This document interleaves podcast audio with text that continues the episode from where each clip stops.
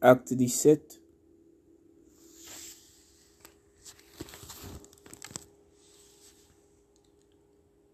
Versets 1 à 4.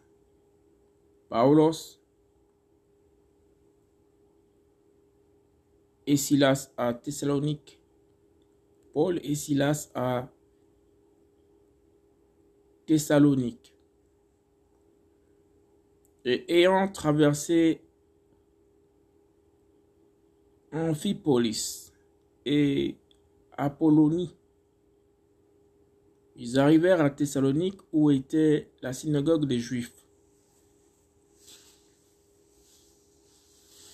Et Paulos y entra selon sa coutume. Pendant trois Shabbats, il discuta avec eux d'après les Écritures. Ouvrant complètement ce qui a été fermé